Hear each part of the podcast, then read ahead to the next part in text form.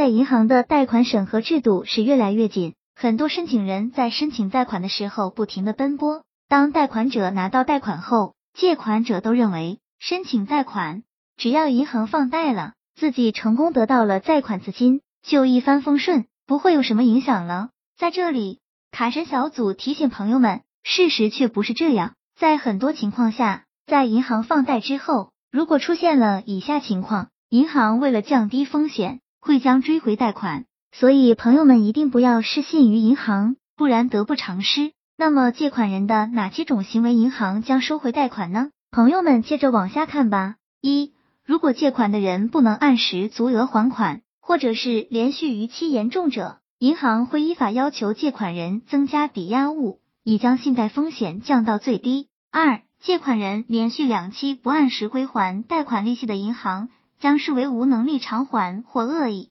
拖欠利息，会依法采取监管措施或收回贷款。三、借款人发生影响其偿债能力的事件，如涉入诉讼、仲裁或其他行政、法律纠纷，或缺乏偿债诚意。四，在房贷后，银行会对贷款人进行日常检查，如果借款人拒绝银行人员的检查或阻挠银行对其收支情况及贷款使用情况的检查和监督，银行会加大力度监管贷款，严重这甚至收回剩余贷款。五，国家对于贷款用途有明确规定。借款人应该按照约定的用途使用贷款，不能用于非法目的。贷款合同载明的借款用途不得违反国家限制经营、特许经营以及法律、行政法规明令禁止经营的规定。如被银行发现借款人没有按照合同约定合理适应贷款，银行将依法对贷款进行监管，甚至收回。六，在银行进行日常检查时，借款。